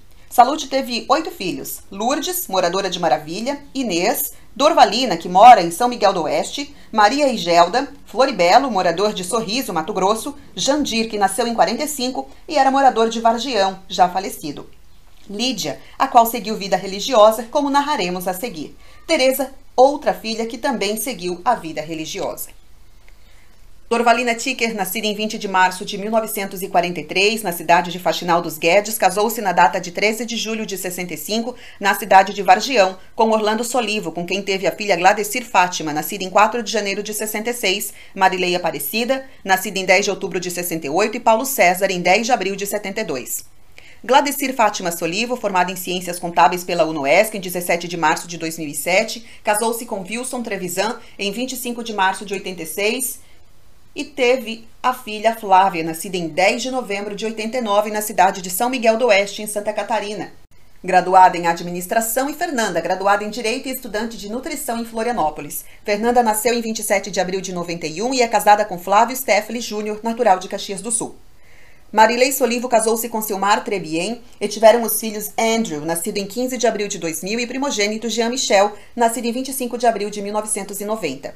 Paulo César Solivo casou-se com Nelly Fátima e tiveram os filhos Rafael Solivo, nascido em 21 de fevereiro de 92, e Felipe, nascido em 23 de julho de 97, ambos naturais de São Miguel do Oeste. Jandir Ticker, nascido em 26 de setembro de 45, casou-se no ano de 69 com Zelide Bonato, nascido em 12 de maio de 46. Jandir faleceu em 16 de agosto de 2010 e sua esposa Zelide faleceu em 29 de novembro de 2019. Tiveram três filhos, Cláudio, Sidney e Gilson. Cláudio Ticker nasceu em Vargião em 12 de fevereiro de 70, casou-se em 2 de maio de 92 com Juscelene Capelaro e tiveram uma filha Beatriz Luiza, nascida em 30 de abril de 95. Sidney Ticker nasceu em 13 de maio de 71 e faleceu em 21 de abril de 99. Gilson Ticker nasceu em 30 de março de 79 e faleceu em 8 de dezembro de 2001. Outra filha de Salute João, Lídia, nasceu em 17 de agosto de 35 em Putinga, no estado do Rio Grande do Sul, filha de João Ticker e de Salete Juste, e foi a primeira filha do casal. Juntamente com a família dos avós, Luiz Ticker e Adele Facchini, todos os filhos do casal, os pais de Lídia mudaram-se para Vargião, em Santa Catarina, quando a menina era bem pequena. Vargião foi onde a família cresceu, sendo ao todo oito irmãos, seis mulheres e dois homens. De suas origens europeias, a família trouxe a fé e os valores cristãos que manteve vivos com reza quase diária do terço. Aos domingos, era o pequeno povoado que se reunia para rezar o terço, ler o evangelho, e sempre que havia alguém com mais coragem, dizia umas palavras à comunidade. De vez em quando era visitada por um padre. Sob sua orientação, Guilhermina Parisotto, muito respeitada no lugar, preparava as crianças para os sacramentos. Ela começou também a alfabetizar as crianças e aos poucos uma pequena escola foi organizada com as séries primárias. Foi então que Lídia iniciou seus estudos. Lídia sempre foi muito querida na família e com as colegas, passava bons momentos com brincadeiras de roda, joguinhos que os pais ensinavam, como tria. Ela era sempre serena, delicada, de pouca conversa e viveu essa característica até o fim de sua vida. Como a escola era bem rudimentar e Lídia queria continuar estudando, os pais a levaram ao lugarejo próximo, Ponte Serrada, onde as irmãs de São José de Chambéry dirigiam e eram professoras no grupo escolar Dom Vital. Foi ali que Lídia completou seu curso primário, hospedada numa casa de família muito piedosa e que contribuiu para despertar nela o desejo de seguir a vocação religiosa como irmã de São José. Mais tarde, uma de suas irmãs, Teresa Ticker, também seguiria a vocação religiosa na congregação de São Carlos de Lyon. Em 1952, Lídia chegou a Itu, São Paulo, e ficou quatro anos no Juvenato, cursando ginásio, hoje Fundamental 2. Concluída essa etapa, Lídia entrou para o noviciado, em 24 de dezembro de 55, e recebeu o hábito das Irmãs de São José no dia 8 de agosto de 56. Viveu com fidelidade as etapas de sua formação inicial, fez os primeiros votos em 4 de setembro de 58 e sua profissão perpétua no dia 2 de fevereiro de 1964. A missão de Irmã Lídia, na província de São Paulo, tem uma longa folha de serviços prestados, especialmente na área administrativa. Dedicada e persistente, seu trabalho era feito com a maior fidelidade e capricho. Para se tornar eficiente, Irmã Lídia continuou seus estudos fazendo o curso supletivo Madureza, em Taubaté, concluindo-o em 1970. Em seguida, fez o curso de Biblioteconomia em São Paulo, formando-se em 74. Assim, ao longo de toda a sua vida religiosa, Irmã Lídia serviu como secretária, tesoureira, excelente bibliotecária, arquivista em muitas das comunidades e obras da congregação a qual pertencia. No patrocínio, Casa de Repouso, São José, Faculdade EEST, Colégio Santana. Lídia permaneceu como secretária da província junto a vários conselhos provinciais por quase 30 anos, desde 1984 até 2013. Tornou-se como um arquivo vivo, tinha toda a história da província na memória. Qualquer dúvida ou curiosidade sobre fatos ou documentos, era só perguntar a ela. Lídia também foi das primeiras irmãs a conseguir a habilitação de motorista. Muito dedicada e fraterna, por longos anos dirigiu a Kombi, transportando as irmãs com segurança aos encontros, ao aeroporto, em passeios ou para outros afazeres. Ligada à família, a irmã Lídia se dedicou a pesquisar sua árvore genealógica. Sabia de um tio padre, irmão de seu avô paterno, padre Bartolomeu Ticker, de 1848 a 1940. Descobriu mais informações a respeito dele, primeiro sacerdote italiano que acompanhou e assistiu os imigrantes nas colônias do Rio Grande do Sul. Ele nasceu na região de Trento, na época uma província do Império Austro-Húngaro. O padre Ticker sabia falar dois idiomas e visitava colônias italianas e alemãs. Na fase pioneira da colonização, por causa da falta de igreja, celebrava missas ao ar livre. O padre Ticker também se destacou como um naturalista, sendo um grande estudioso da flora rio-grandense, sobre a qual escreveu muitos artigos e uma obra, Relação das Plantas. Deixou trabalho inédito e coleções. Padre Bartolomeu Ticker é homenageado na suntuosa bandeira da porta central da igreja de São Pelegrino, de Caxias do Sul, e está sepultado na igreja matriz de Garibaldi. Não estando bem de saúde, irmã Lídia precisou deixar o trabalho de secretária provincial e foi transferida para o patrocínio em Itu em 25 de maio de 2013. Ainda colaborou na organização da biblioteca, mas seu estado de saúde se agravava. Hospedada na Casa de Repouso São José, recebeu todos os tratamentos indicados e partiu para Deus no dia 13 de junho de 2015, festa do Imaculado Coração de Maria, a mãe que tantas vezes irmã Lídia invocou passando as contas de seu rosário. A seguir, mensagens de religiosos que conviveram com irmã Lídia Ticker. Irmã Lídia foi uma pessoa com muitas qualidades, virtudes, dons e carisma. Tinha um amor incondicional à congregação, vida de oração e silêncio, fidelidade a Deus e a sua consagração. Destacava-se pela disponibilidade, discrição, responsabilidade, pontualidade, organização, respeito às pessoas, sinceridade, enfim, era a pessoa em quem você podia confiar. Acolhia todos, a todas com presteza e dedicação. Seu sofrimento final foi grande, mas sua morte foi serena, calma como acontece a quem se entrega à bondade e misericórdia do bom Deus. Irmã Lídia também tinha um coração que sabia perdoar quando necessário e também pedia perdão se fosse o caso. Só deixou bons exemplos para todas e todos que tiveram a graça de sua convivência. Que do céu ela nos abençoe. Irmã Judite Muniz. Irmã Lídia foi admirável pessoa humana, cristã, irmã de São José, cuidava de se cultivar, aberta à formação permanente e colocava seus dons a serviço. Era uma pessoa de oração, gostava de ler a revista da vida consagrada e livros de espiritualidade. Interessava-se pela missão das irmãs e das comunidades. Dedicada nos pequenos afazeres da casa, sabia manter sigilo a respeito à vida das pessoas, nunca acusava ninguém. Agravado seu estado de saúde, pedia muito pouco a companhia de alguma irmã. Era simples na relação com as irmãs e com funcionários e funcionárias. Vários, várias, bem como irmãs e leigos, leigas, marcaram presença amiga, orante agradecida no seu velório, Irmã Maria de Lourdes Toledo. Irmã Lídia faleceu em 13 de junho de 2015. Maria Gelda, nascida em 3 de janeiro de 48, também agricultora, filha do casal João e Salute, casou-se com Wilson Irineu Simeone, agricultor nascido em 4 de maio de 1949. Tiveram os filhos Flávio José, Adriana, Leandro e Carmen.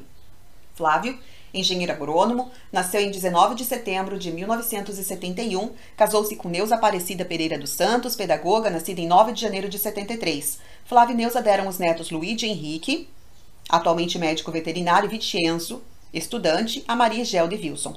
Adriana, nascida em 6 de maio de 74, casou-se com também agricultor Edgar César Froza e tiveram como filhos Mateus, nascido em 7 de fevereiro de 2002, e Alana, nascida em 11 de fevereiro de 94, cuja profissão é bióloga. Alana casou-se com Ezequiel Ederson Poser, engenheiro agrônomo, e tiveram os filhos Mariana e Elisa. O outro filho de Maria Gelder, Wilson Leandro, engenheiro agrônomo e biólogo, nascido em 8 de outubro de 1978, é casado com Cláudia Fátima Dalpisol, nascida em 4 de setembro de 1974, bióloga e pedagoga. A quarta filha de Maria Gelder Wilson é Carmen, bióloga, nascida em 16 de março de 82, casada com o administrador Drakes Fiorini Belato, nascido em 11 de maio de 1981, e com os filhos Eduardo, nascido em 23 de outubro de 99, e Joaquim, nascido em 5 de novembro de 2014. Inês, filha de João e Salute, nasceu em Faxinal dos Guedes, município catarinense, em 17 de outubro de 1951 e teve a filha Daniela, nascida em 2 de fevereiro de 85. Daniela casou-se com Christian Desanete Maziero, nascido em 23 de junho de 1988, na data de 19 de setembro de 2014, com quem teve os filhos Lorenzo e Olivia, e residem em São Miguel do Oeste.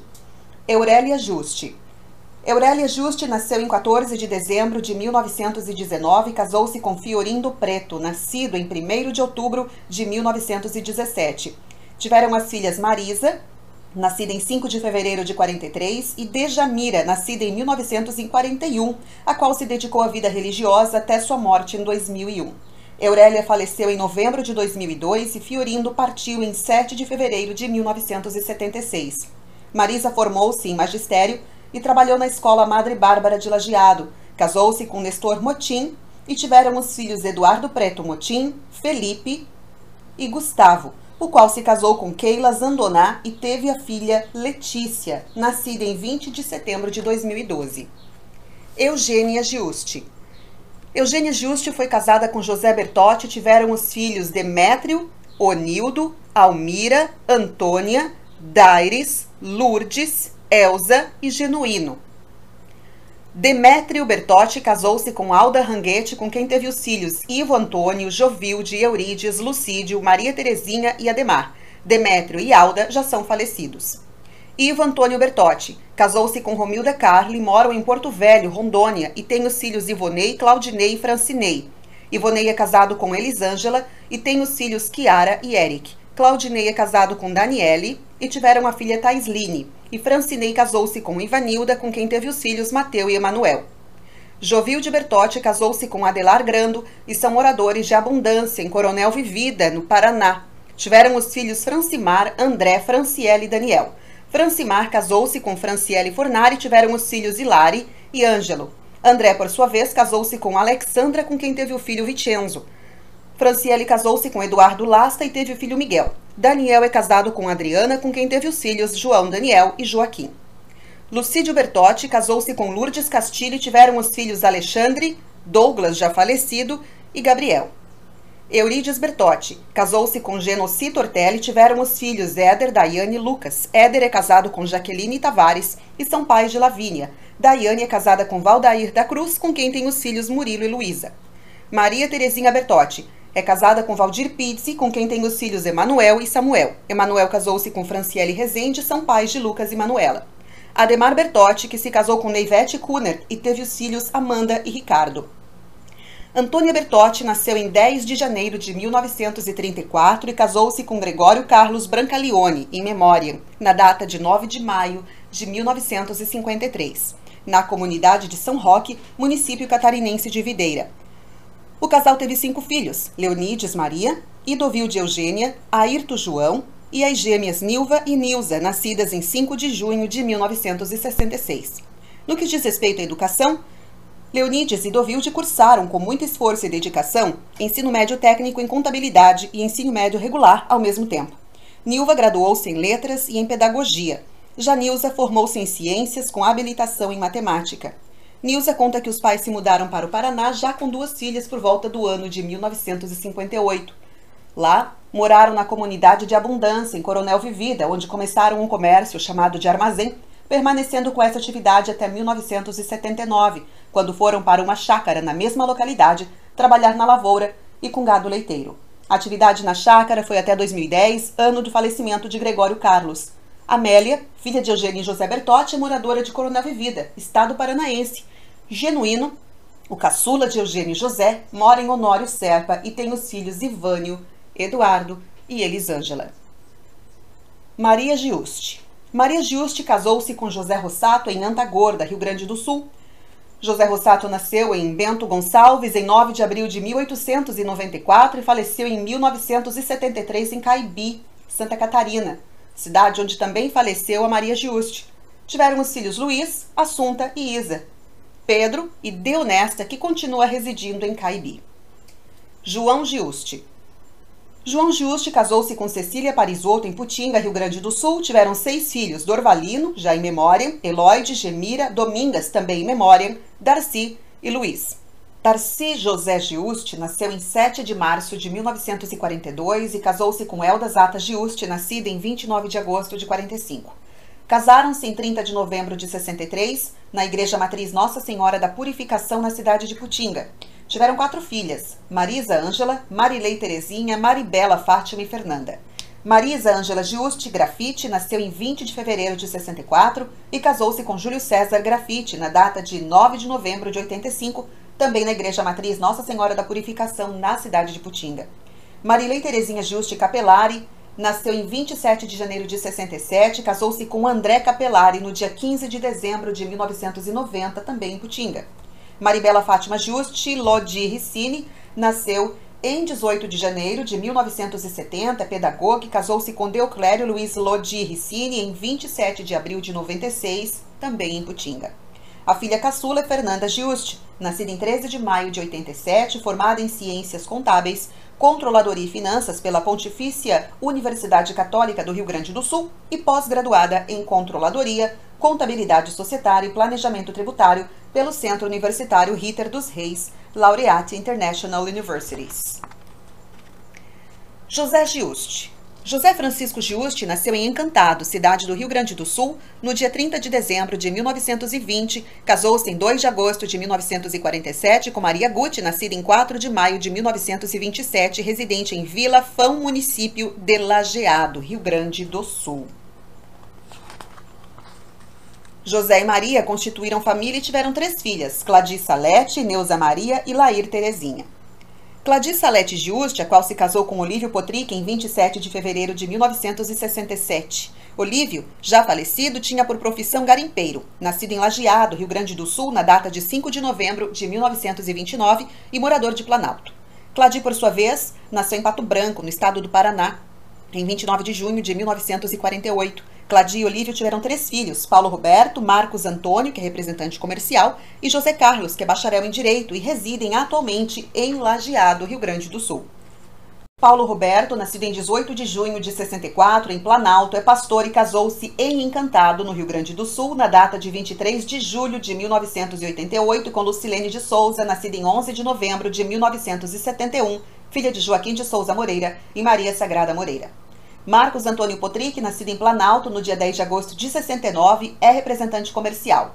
José Carlos Potrick, nascido em Planalto, Rio Grande do Sul, no dia 12 de agosto de 74, é bacharel em Direito, pós-graduado em Previdência e Processo de Conhecimento. Neuza Maria Juste, segunda filha do casal, José Francisco e Maria Juste, nascida em Arroio do Meio, Rio Grande do Sul, na data de 2 de novembro de 58, a qual casou-se em 31 de outubro de 81 com Plínio José Medzaroba, nascido em Planalto em 3 de outubro de 55. Deste casamento nasceu o filho Roberto, em 24 de abril de 82, casado com Kilvia Menegatti. Lair Terezinha Giusti, nascida em 6 de outubro de 1956 em Planalto, casou-se em 29 de novembro de 1980 com Leonir Nhoato, nascido em 14 de setembro de 55, e tiveram três filhas, Franciele, Diana e Adriana. Franciele nasceu em Planalto no dia 12 de novembro de 81, foi batizada em 21 de novembro também de 81, padrinhos Celso e Maria de Lourdes Nhoato.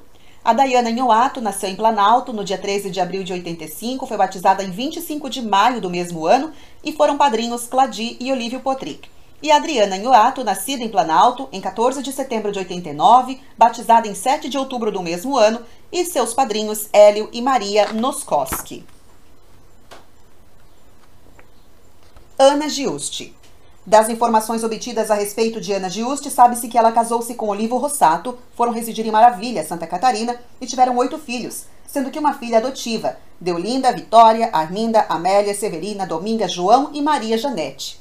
Deolinda Rossato, casada com Cassimiro Teleschi, tiveram seis filhos, Eva Marilze Favareto, Dominga, Marilene Lang, Ana Marili, Aldoir Antônio e Maria Salete. Vitória Rossato, casada com Casemiro Teleschi Sobrinho, tiveram a filha Rosângela, todos já falecidos. Arminda Rossato faleceu solteira. Amélia Rossato também faleceu solteira. Severina Rossato casou com Armando Armonde, tiveram um filho Sarmir e residem em São Paulo. Domingas Rossato casou com Odacir Turcato e tiveram seis filhos.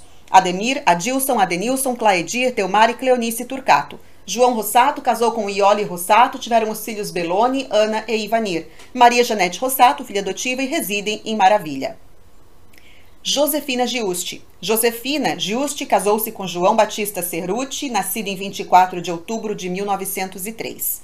Viveram em Três Passos, cidade do Rio Grande do Sul. Josefina viria a falecer em 85, quatro anos após o marido João, que partiu para junto de Deus em 23 de dezembro de 1981. Tiveram os filhos Dorvalina, Idalino, Ordanilo, Deolino, Aurélia, José, Armelindo, Leonora, Arlindo e Abílio. E a família continuou crescendo. Dorvalina casou-se com Teobaldo Castro e tiveram nove filhos. Idalino teve cinco filhos com Maria Bortolini. Ordanilo casou-se com Maria Facione e tiveram seis filhos. Depois, ele teve um segundo casamento com Danivéa Copenhagen, com quem teve mais dois filhos. Deolino teve sete filhos com Nena. Aurélia teve duas filhas do casamento com Mário Capella. José casou-se com Dalia Felipe, com quem teve três filhos. Armelindo teve dois filhos com a esposa Lúcia Pereira. Leonora casou-se com Armindo Alves da Silva e o casal teve cinco filhos. Arlindo teve dois filhos com Diva Bonacina e Abílio teve dois filhos com Nelly Facione. Ordanilo Ceruti nasceu em 3 de junho de 1931 e faleceu em 14 de março de 96, aos 64 anos de idade. Com a primeira esposa, Maria Facione, teve seis filhos: Cladi, Cláudio, Elias, Elir, Salete e Silmar. Com a segunda esposa, Danivea Copenhagen, teve mais duas filhas, a Neuza e a Neiva. Do primeiro patrimônio de Danilo, sabemos que Cladi casou-se com Alceno Pereira Martins e eles tiveram os filhos Clóvis e Tânia. Elias casou-se com Leonir Maria Alves da Silva, com quem teve os filhos Gisela, Mônica e Magda. As filhas com Danivéa, Nelza e Neiva casaram-se com Mauri da Cruz, filhos Jacques, Norton, Mateus e Lucas e Gilson Bortolini, com os filhos Andressa e Eric, respectivamente. Virgínia Giusti.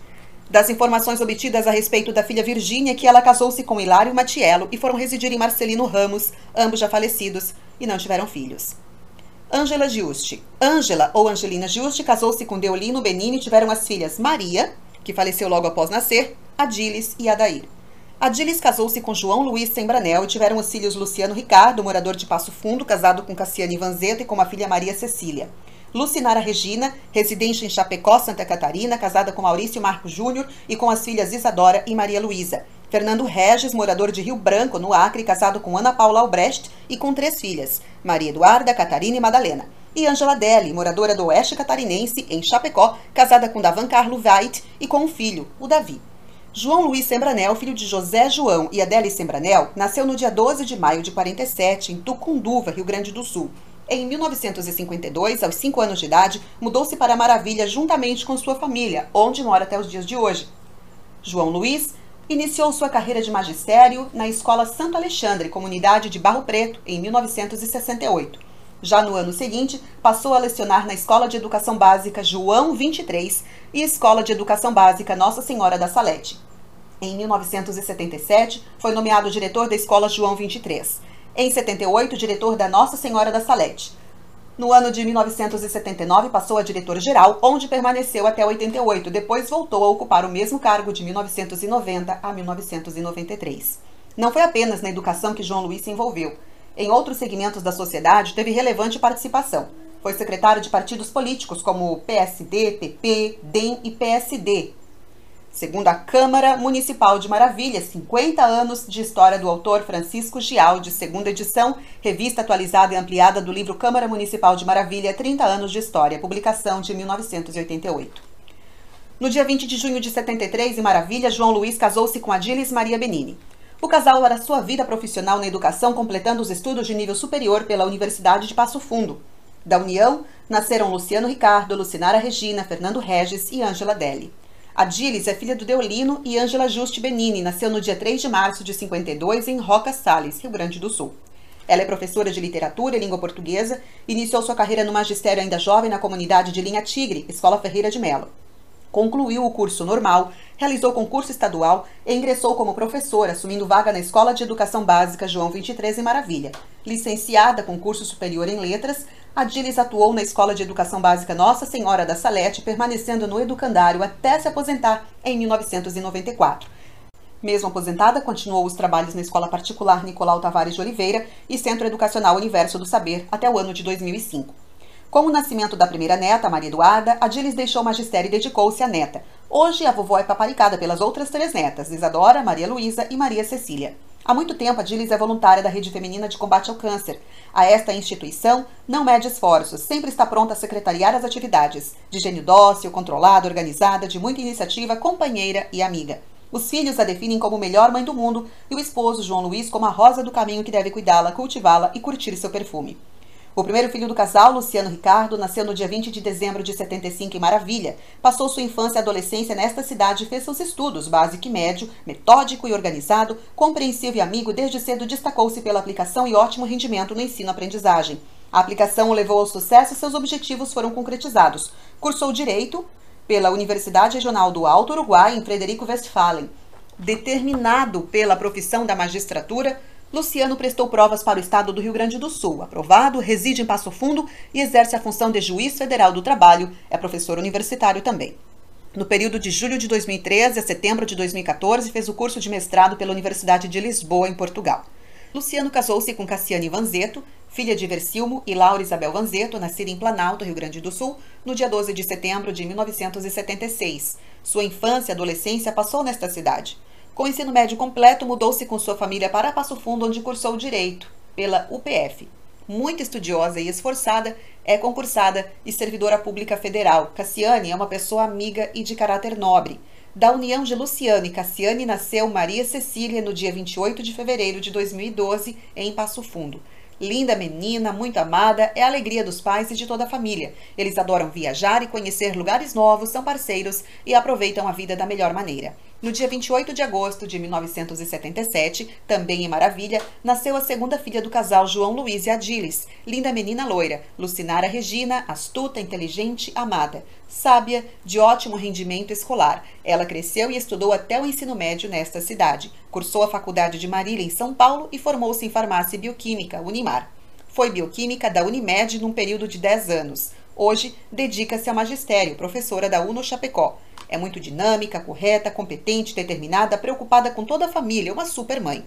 Procura sempre estar atualizada. Lucinara casou-se com Maurício Marcos Júnior no dia 4 de novembro de 2006. Eles têm duas filhas lindas. Isadora nasceu no dia 25 de outubro de 2009 e Maria Luísa, nascida no dia 22 de junho de 2011 são as pupilas dos pais e o xodó de toda a família. Inteligentes, dóceis e muito amigas. Maurício Marcos Júnior é o filho de Maurício e Maria Marcos. Nasceu em Guaíra, Paraná, no dia 14 de novembro de 1977.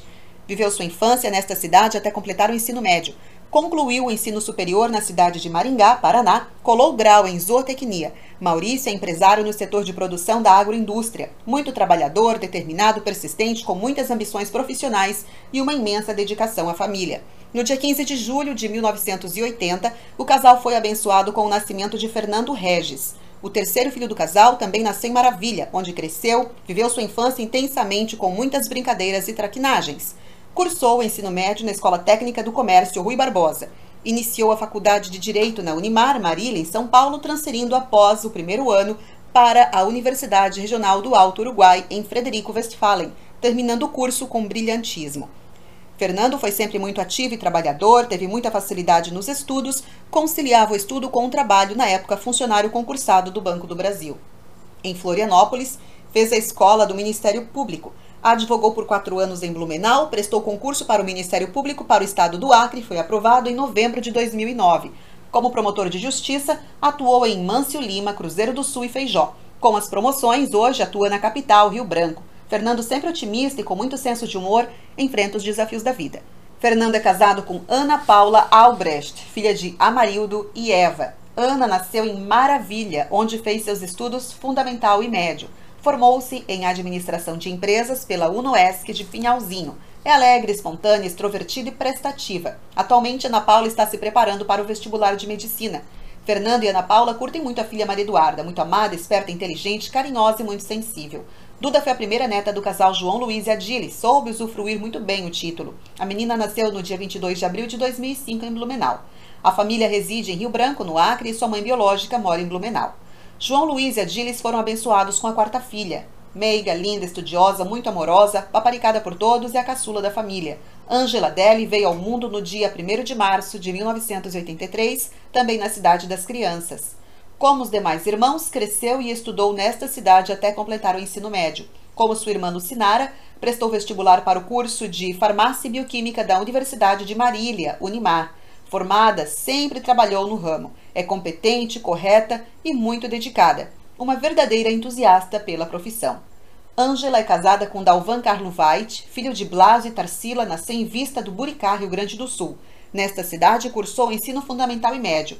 Em Santa Maria, Rio Grande do Sul, o ensino superior. Formou-se em medicina veterinária. Excelente profissional. Correto, calmo e amigo e muito perseverante. Atua na área veterinária, sua especialidade é suinocultura. É coordenador da Zoet e atende os três estados do Sul. O casal tem muitos planos para o futuro e planejam aumentar a família no próximo ano. As informações aqui descritas sobre a família de Adilis foram extraídas integralmente do livro Sembra, La Nostra Origem, publicado pela família Sembranel em outubro de 2015. Adair Benini, nascido em Roca Salles, Rio Grande do Sul, no dia 2 de março de 51, casou em Maravilha, Santa Catarina, no dia 31 de julho de 76, com Marli Terezinha Bonafim, nascida em Chapecó, no dia 2 de junho de 54, e atualmente são divorciados. Adair foi batizado no distrito de Palmas, município de Encantado. Foram padrinhos João e Irmã Cascoldi. A primeira Eucaristia foi realizada em Putinga, na época quarto distrito de Encantado. Casamento civil, padrinhos João Luiz e Adile Sembranel. Casamento religioso, os padrinhos Lourdes Funes e Ivo Provém. Adair se formou em técnica em contabilidade em 13 de dezembro de 73. Adair e Marli tiveram um único filho, Nilson Benini, nascido em Maravilha, em 28 de abril de 77, e se casou em 3 de outubro de 2003 com Fabiana Heinrich, nascida em 6 de outubro de 83, atualmente divorciados. Desta união nasceu a filha Giovanni Benini em 30 de dezembro de 2003, batizada em 28 de fevereiro de 2004 e atualmente reside em Chapecó, Santa Catarina.